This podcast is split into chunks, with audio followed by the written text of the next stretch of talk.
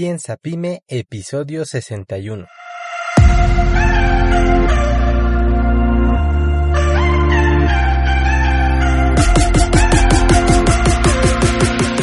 Hola, yo soy Jorge Santiago y te doy nuevamente la bienvenida al podcast Piensa Pyme. Este es un podcast de negocios para emprendedores donde hablamos de temas como ventas, innovación, marketing, recursos humanos, planeación, productividad y un montón de herramientas más para lograr que nuestro emprendimiento se lance con el pie derecho y al final lograr que nuestro negocio trabaje por nosotros. Bienvenido.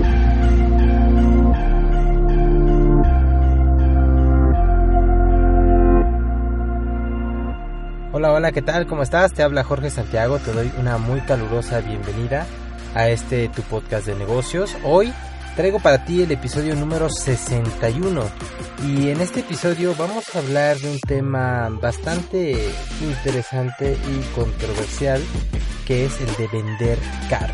Y así está titulado este episodio, cómo vender más caro y sin perder clientes. Eso es lo importante porque, vaya, tú podrías subir tus precios simplemente porque sí y vender caro y listo. Pero la idea es que tú puedas vender más caro para generar un margen de, ganancia que te permita operar mejor tu negocio sin perder clientes. Y bueno, eh, el motivo de este episodio es porque esta semana tuve una, una mentoría eh, y estábamos hablando de un producto que pues en sí es, es más caro que productos similares de la competencia. Eh, entonces eh, la, la, duda de, de, esta persona era, híjole, ¿cómo, cómo lo vendo? ¿O qué si yo lo vendo al mismo precio, pues no voy a tener margen, todo esto que estoy haciendo no tiene sentido y demás, ¿no? Entonces, este digamos que sería como que un complemento a esta mentoría. Así que si me estás escuchando, pues eh, esto es para ti. Y también, pues obviamente te va a servir si estás en cualquier industria porque vamos a hablar de, de cualquier, cualquier producto que tú estés vendiendo. Pero bueno, pues antes de iniciar, quiero invitarte a que me sigas en redes sociales. Estoy como JI Santiago L, JI Santiago en Facebook, Twitter e Instagram. Constantemente estoy subiendo información respecto al tema de desarrollo humano y emprendimiento y créeme, pues está bastante bueno. Eh, también te invito a que escuches mi otro podcast que se llama Del 5%, que es un tema sobre, es un podcast que trata temas de liderazgo y de desarrollo personal y creo que te va a ayudar mucho a que tú como en persona, como emprendedor puedas ir al siguiente nivel. Entonces, bueno, básicamente esos, son los anuncios y vamos a entrar al tema porque quiero ser eh, un conciso, ir al grano y que no se alargue tanto como los últimos podcasts, los últimos episodios de, del podcast. Bueno, ahora sí, pues entonces, generalmente cuando tú tienes un negocio, encuentras esta disyuntiva, cuando empiezas a analizar a la competencia, cuando quieres empezar a fijar precios para hacer tus cálculos y hacer tus corridas financieras y hacer tus proyecciones y lo que tú quieras, necesitas saber eh, cómo están los precios en el mercado y dónde te vas a posicionar tú. Porque de ese precio estándar tú te puedes poner al, al digamos, hasta enfrente, que sería eh, un precio más bajo, y ahí es donde está el matadero, digamos, si fuera la batalla, ahí es donde se están destazando, se están matando, ahí es donde la batalla es más aguerrida, porque al competir por precio, eh, además de que el margen es poco, muchas veces las prácticas son desleales. Entonces puedes meterte a ese a esa parte del mercado, pero yo no la recomiendo. La digamos puedes estar en la media donde sales de ese de ese precio económico y te metes a un estándar de precios donde la competencia es mucho mayor, donde es más difícil ser visible y donde obviamente pues va a ser un poco más complicado penetrar, ¿no? Y por último está la última parte, que sería la parte de los productos premium, por decirlo así.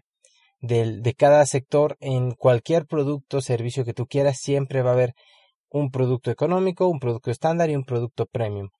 Se divide así, eh, digamos, por precios. Entonces yo te recomiendo que o te metas en medio o te metas arriba o un poquito por arriba tirándole a la, a la parte premium porque mientras más caro tú puedas vender, hablando en términos de lo que a ti te cuesta, mientras tu margen sea más amplio, te va a permitir tener más margen, poder eh, mejorar tu ciclo de flujo efectivo, te va a permitir eh, hacer inversiones en marketing, en desarrollo, en innovación, en cosas que si tú vives con lo mínimo, pues obviamente no te va a dar, ¿verdad? Entonces, eso es lo que buscamos. La pregunta es, ¿cómo lo hacemos? Entonces, eh, cuando platico esto, platico esto con otros emprendedores, generalmente la respuesta en el 90% de los casos es con calidad. Yo voy a tener mucha calidad. Para el precio que yo ofrezco voy a ofrecer mucha calidad. O eh, servicio, ¿no? No, nosotros hacemos las cosas diferentes, lo entregamos bien, lo entregamos puntual, no hay detalles en esto, en el otro. Entonces, generalmente todo va enfocado a calidad y a servicio. Pero ¿qué crees? Hay una mala noticia que realmente calidad y servicio ya no es un factor diferencial, ya no es algo lo suficientemente valioso, a, menos que de veras el mercado esté horrible y todos lo hagan mal, entonces sí podría eh, ser un factor diferencial, pero por lo general, pues ya no, las cosas han mejorado muchísimo. La competencia no es lo mismo hace 40 o 50 años donde había dos o tres competidores en el mercado y, y pues la gente necesitaba ese producto, ese servicio, y como no había de dónde elegir, pues tenían que elegir a B, A, B o C. Y generalmente, como la gente iba a buscar el producto por la necesidad, pues se daban el lujo de tratarlos mal, de no entregarlo bien, de estafarlos, vender caro y un montón de cosas, de prácticas que no deberían hacer los negocios. Pero los clientes se aguantaban pues porque no hay, no hay otra opción, ¿no? Lo necesito, pues lo necesito, lo tengo que comprar con quien sea, ¿no? Como han pasado los años y la globalización se ha ido dando, entramos en mercados globales donde ya no compites con tu vecino de enfrente, sino ya compites con Amazon, ya compites con eh, AliExpress, por ejemplo. O sea, ya hay productores de China que están vendiendo lo mismo que tú vendes y generalmente es un precio mucho más económico. Entonces, ¿cómo compites con ellos? Ya no puedes, eh, tú ya no decir, no, pues hago las cosas bien y con calidad y doy un excelente servicio. Eso ya no es suficiente porque todo mundo ya lo está haciendo. Incluso los que no venden caro están enfocándose en dar un buen producto y en de calidad y, un buen servicio. Entonces, realmente, ¿qué es lo que justifica ese precio? ¿Qué es lo que te permite a ti más, ajá, vender a un precio más alto y sobre todo que la persona perciba ese precio como justo? Porque se basa en una percepción del el cliente. Si tú tienes un precio, vamos a poner un estándar, digamos 100 dólares, tu producto vale 100 dólares, o eso es lo que tú lo vendes. Y cuando la persona va y lo compra, está esperando recibir más de esos 100 dólares. Es decir, que al menos sea un producto de 110, 120, 130 dólares para que se va a sentir eh, bien porque sabe que está comprando valor. Pero si tú entregas menos, o sea, digamos, tu producto realmente te entrega un valor de 60 dólares, cuando tú lo vendas, pues se va, la gente se va a sentir estafada. Ojo, realmente el producto no, no necesariamente está mal. Puede ser que sea un buen producto, pero que, eh, digamos, el mercado lo esté valorando en 60 dólares. Si tú lo vendes en 100, no te lo van a comprar o te lo van a comprar una o dos veces y van a terminar yéndose con la competencia, que es lo que tú no quieres, ¿verdad? Entonces, tienes que fijar un precio que dé más valor de lo que tú estás cobrando. Porque este mismo producto, digamos, de 60 dólares, si tú lo vendes a 50, la gente va a estar feliz. Porque sienten, digo, digamos, la percepción que ellos tienen es que están recibiendo más de lo que están pagando.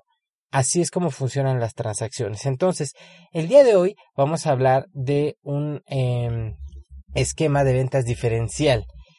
¿Y, ¿Y cómo va? ¿De qué consiste esto? Es decir, ¿cómo puedes tú generar una diferenciación para que las personas perciban tu producto como más valioso de lo que lo vendes. Porque si yo estoy comprando un producto que me está costando 100 dólares, pero la realidad es que es un producto que vale 200 dólares, yo encantado de la vida voy a ir y voy a comprar, incluso voy a regresar. Y eso es lo que queremos. Entonces, existen cuatro factores fundamentales, y ya entramos a la carnita del episodio, existen cuatro factores fundamentales que hacen una diferenciación y que le agregan valor a un producto. Y la primera parte es la confianza. La confianza es de lo más valioso que tú puedes tener en tu cliente, porque cuando tú tienes la confianza de tus clientes, ellos van a estar dispuestos a pagar más, porque saben que el producto, que el servicio, que tú como empresa, que tú como marca, le estás entregando, o sea, ellos tienen la total certeza de lo que están comprando es valioso. Y eso, obviamente, pues va a ser una mucho mayor diferenciación. Por ejemplo, hablemos de televisores o de pantallas. Si tú vas al supermercado o a donde tú quieras y ves dos pantallas del mismo tamaño y uno tiene una marca, eh, incluso ni siquiera en, en, español o en inglés, sino hasta con letras este, en mandarín, y luego ves al lado un televisor que dice LG, Samsung o, o Sony, y los, los ves, tienen las características similares, tienen lo mismo, el tamaño es el mismo, la calidad incluso podría ser incluso la misma y tienen el mismo precio, ¿cuál vas a comprar? El de la marca. ¿Por qué? Porque esa marca les da confianza. Porque como tú sabes que son marcas que tienen reconocimiento, pues obviamente vas a estar dispuesto a pagar más. Porque incluso digamos que fuera una pantalla más chica, la que tiene la marca, y tiene un precio, digamos, de 200 dólares, y la otra, la que tiene las letras en mandarín, digamos que vale el doble, pues jamás en la vida se va a vender, porque no hay esa confianza por detrás. Entonces es bien importante y aquí no solamente estoy hablando de la marca, porque la marca entra en varios puntos, ahorita vamos a verlo, sino de cosas que inspiren confianza a la gente. Uno es la reputación que tú tengas, eh, la marca, la, la marca percibida. También, ¿qué otra cosa puede ser? Las garantías, por ejemplo. Las garantías es una excelente manera de inspirar confianza. Por eso, cuando tú compras online o cuando tú ves algún curso, algo, tiene una garantía de satisfacción total de 30 días o te regresamos tu dinero. Si tú entras a tal curso, a tal plataforma, a tal servicio y lo pruebas 30 días y no te gustó, te regresamos el dinero y sin cuestionarte. Y eso, pues obviamente le da confianza a la gente porque sabe que, bueno, pues puedo probarlo y no pasa nada. En el caso de Amazon, por ejemplo, de eh, te venden y tú compras en Amazon, puede ser que el mismo producto tú lo puedas ir y comprar en la web del productor. Por ejemplo, ahorita necesito un control remoto, ¿no? Entonces, si yo, por ejemplo, supongamos que fuera de una marca, eh, digamos LG, y me voy a LG, probablemente encuentre en su portal encuentro el, el control y también lo puedo encontrar en Amazon, ¿no? Entonces, ¿por qué lo compro en Amazon? Por la confianza, porque Amazon dice, tú lo obtienes y si no te gusta, te lo, lo regresas y te lo reembolsamos. Es más, yo pago el, el regreso. Entonces, eso obviamente te da confianza porque tú ya sabes que Amazon tiene una reputación, sabes que en una situación así va a responder y pues sabes que tal vez la, la, la, marca, la compañía, pues sí responda, pero no sabes las políticas o que te pidan esto, que te pidan el otro, o sea, tú ya tienes la confianza de que esta empresa trabaja de una manera y eso obviamente te va a permitir o esa, tener esa confianza de ir y comprar. Entonces es bien importante que en tu estrategia de negocios estés buscando desarrollar de manera intencional la confianza de tus clientes. ¿Cómo eh, generas su confianza? Eh, de también no estafando, eh, porque si tú con una vez que le falles al cliente, con eso da para que pierdas la confianza no de uno, sino de muchos, ¿no? O de todos. La confianza es algo que rápidamente lo puedes perder, o sea que cuesta construirlo mucho trabajo, mucho tiempo, mucho esfuerzo y que con poquito puedes perderlo por completo. Entonces, es una parte muy importante porque te va a permitir vender a un precio más elevado de la media en lo que está el mercado, de, digamos, diferenciarte de tu competencia. Bien, vamos al punto número dos, que sería la parte eh, de las emociones, la parte eh, del storytelling, el story, ¿no? Tú, tu compañía, tiene una, una marca, una razón de ser, ¿no? Aunque probablemente sean, no sé, tienda X, no necesariamente hablando de una marca en, digamos, como un logotipo, sino esa huella que tú dejas eh, que tiene plasmado tu negocio como implícitamente, que tal vez no sea visual, pero que se siente. Y eso viene originado eh, de, por el motivo por el cual tú estás haciendo las cosas. La razón de ser de tu negocio tiene mucho que ver y la manera en, lo, en la que lo cuentas. Si tú te vas a las grandes empresas, a las empresas que trascienden, a las empresas que más rápido han crecido, a las empresas que terminan siendo más populares, más famosas, te vas a dar cuenta de que no simplemente es alguien que dijo, ah, pues se me ocurre vender esto eh, porque se ve que es buen negocio, así que lo cree, se vendió y me hice rico. Generalmente no es así.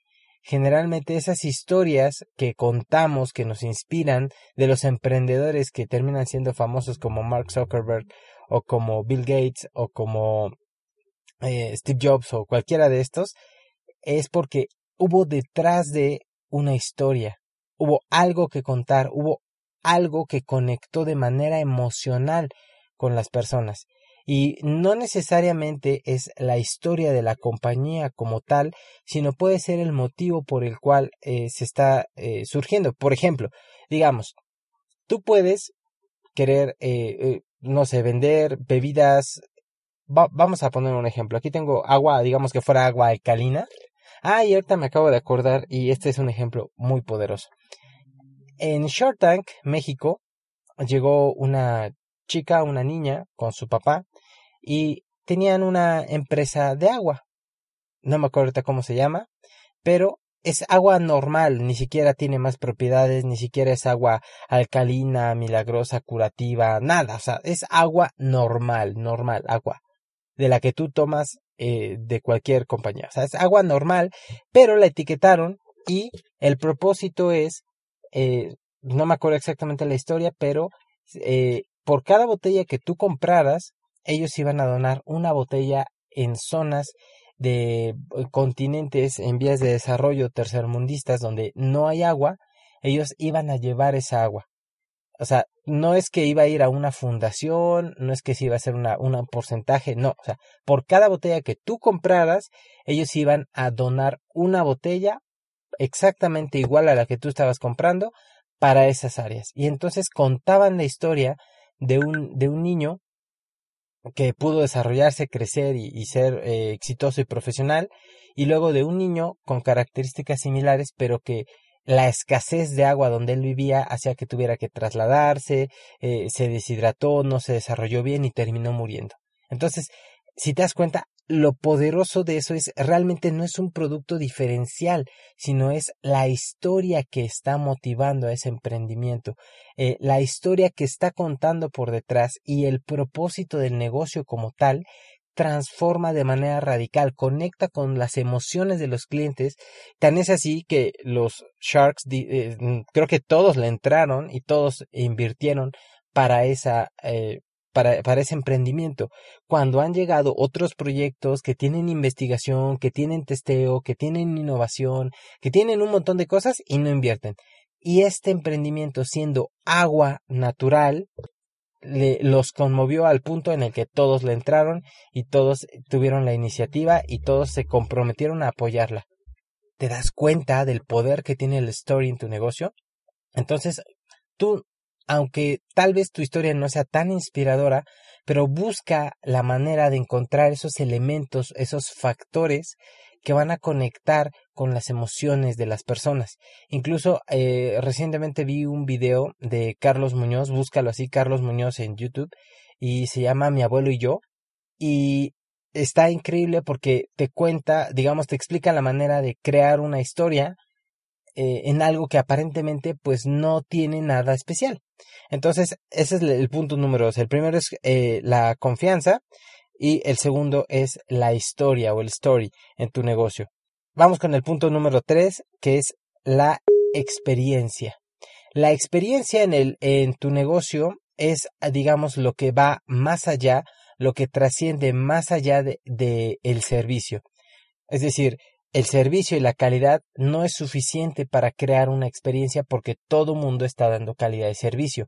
Pero cuando tú encuentras esa manera de entregar el producto o el servicio de tal manera que genera el factor wow, es decir, que la persona cuando entre a tu página web, cuando consuma tu, tu ebook, cuando consuma tu agua, cuando pruebe tus alimentos, cuando pruebe la experiencia del servicio, cuando vaya a tu peluquería, cuando X, el negocio que sea, y salga, diga, wow, esto está increíble, esto no lo había visto, esto no lo había vivido, eh, esto me gustó mucho, esta experiencia estuvo increíble. Cuando tú logras sacarle ese wow al cliente, automáticamente te estás diferenciando de la competencia, automáticamente te estás posicionando en la mentalidad de tu cliente como una empresa más valiosa, lo cual obviamente va a motivar a las personas a que en el caso de tener precios más altos puedan y quieran pagar más.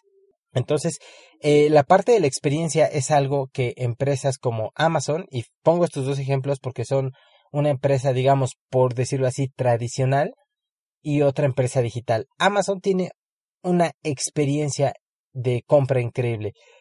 Tú llegas a Amazon, buscas por ejemplo, control remoto para televisión o control remoto para lo que sea, te salen un montón de, de opciones, te las ponen por las más populares, las mejor valoradas, por la elección que el mismo Amazon hace, te pone envío gratis y casi casi te dices llévatelo ahorita con el 10% de descuento y te llega mañana.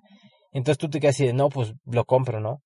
Y, y genera ese factor wow, porque te facilitó el estarle buscando, el estar viendo, el estar valorando, el leer los comentarios, el ver las puntuaciones, eh, el checar el proveedor. O sea, realmente tú te metes a Amazon y ni te importa quién sea el proveedor. Cosa que, por ejemplo, en Mercado Libre, eh, eh sí, porque tú ves, ves y entonces tienes que meterte al perfil de vendedor para ver su reputación, para ver si tiene reclamos y demás. Pero Amazon creó la experiencia de tal manera que te ahorra y te evita todo eso.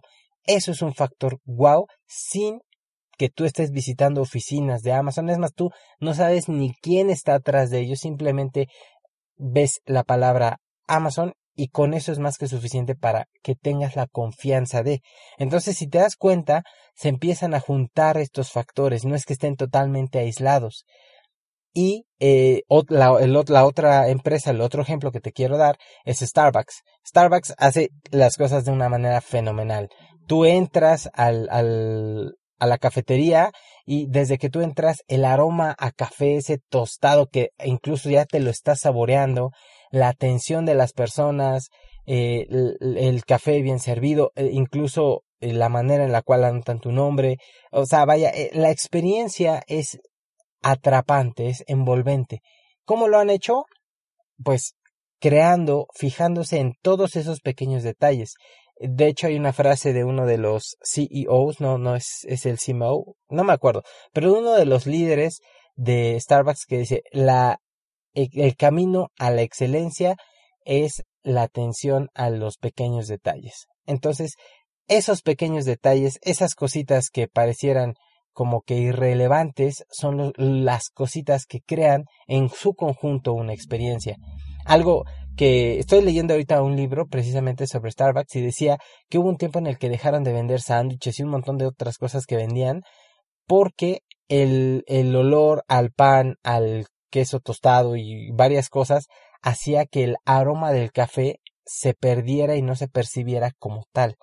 Entonces, fíjate cosas tan tan eh, a detalle como es el olor dentro de la cafetería, prefirieron perder todos los ingresos por eso hasta que arreglaron la manera en el cual la manera, la preparación, eh, la cocina y todo estuviera organizado de tal manera que no afectara el aroma.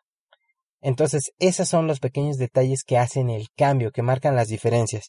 Y por último, y no menos importante, es el sentido de escasez. Y hablo con sentido porque no necesariamente eh, es que sea escaso.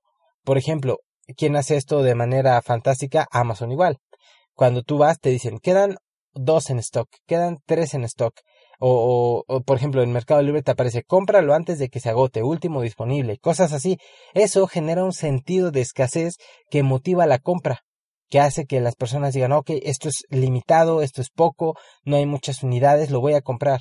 Aunque tal vez tenga ahí con letras chiquitas de, ah, bueno, se acaba el stock, pero se rellena de inmediato, ¿no? Entonces, el sentido de escasez también te permite, obviamente, cobrar precios más caros.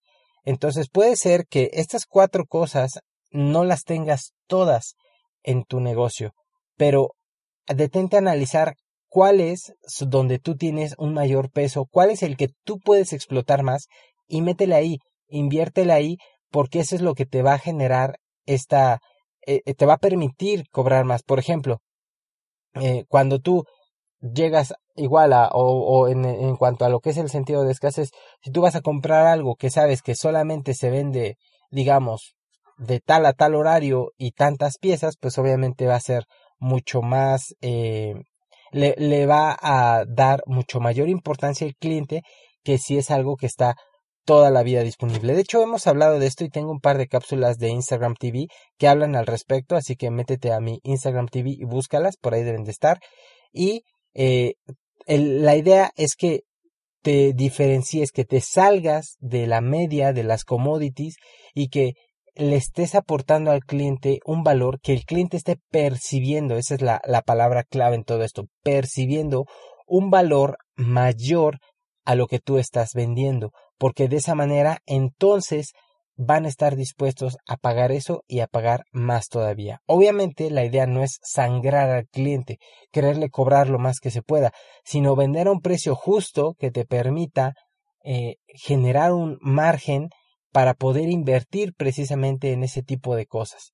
Entonces, también hay, otra parte que es de cómo, hacer, cómo generar diferenciación como tal, porque en esta parte simplemente son los factores que te permiten vender a un mayor precio pero digamos que hay otros factores que te permiten diferenciarte de la competencia para que cuando, eh, digamos, seas una, eh. Vaca morada, una vaca morada que cuando el cliente voltea a ver y vea todas las vacas, tú seas la morada y diga, ah, ok, a ver, esto está interesante. Pero bueno, eso ya es tema de otro episodio. Entonces, eso es todo lo que traía para ustedes el día de hoy. Espero, ya me alargué bastante. Supuestamente no iba a pasar los 20 minutos, pero bueno, espero haber aclarado esta situación, espero haberles apoyado en esta parte. Y si tienen dudas con esto, si no les quedó muy claro, mándenme un mensaje directo y con todo gusto lo aclaro, con todo gusto incluso si no quedó bien, este, este tema da para hacer una serie incluso, entonces podremos hacer, profundizar más en alguno de estos temas si es que ustedes lo necesitan. Eso es todo por mi parte. Eh, regálame un like en, las redes sociales. Sígueme como JI Santiago L. JI Santiago en Facebook, Twitter, Instagram. Próximamente estoy por aperturar el canal de YouTube. Entonces, estate ahí al pendiente porque vienen cosas nuevas, vienen eh, cosas interesantes. Y a medida en la que tú me ayudes compartiendo, comentando, dando likes, etiquetando a tu amigo que le pueda servir esto, me ayudas a que esto vaya creciendo, que sea más visible y que más emprendedores se puedan beneficiar de él. Así que te agradezco mucho de antemano tu invaluable apoyo y ya sabes que estoy aquí para lo que necesites. Te mando un abrazo desde Puebla, México y que la pases fenomenal en este inicio de semana. Chao.